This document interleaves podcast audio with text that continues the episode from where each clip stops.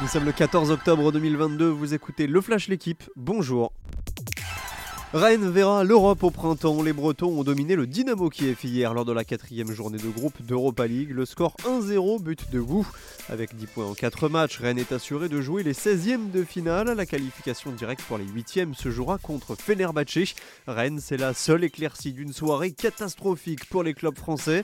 4-0 pour Fribourg contre Nantes, 4-0 pour Trabzonspor contre Monaco. Le clou de la soirée, c'est Nice renversé par Slovako. Les Aiglons s'inclinent 2-1 avec deux buts encaissés dans le dernier quart d'heure. Pas de Coupe d'Europe pour Strasbourg et Lille, mais le match d'ouverture de la 11e journée de Ligue 1. Les deux équipes se retrouvent ce soir à 21h à la Méno, avec l'ambition de confirmer leur succès du week-end dernier. Le Racing avait ouvert son compteur à Angers alors que Lille s'était imposé dans le derby du Nord contre Lens.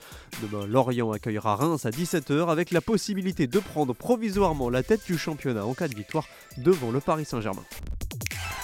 Monaco signe un exploit retentissant en Euroleague, une victoire sur l'Anadolu FS Istanbul, le tenant du titre 95-92 après prolongation. C'est le deuxième succès en deux matchs pour les Monégasques dans la compétition après celui acquis à Bologne. Mike James a été déterminant avec un shoot à 28 secondes du buzzer pour remettre les deux équipes à égalité à 82 partout. Les lancers francs victorieux d'Alpha Diallo ont permis aux joueurs du Rocher de prendre l'ascendant et obtenir cette victoire référence.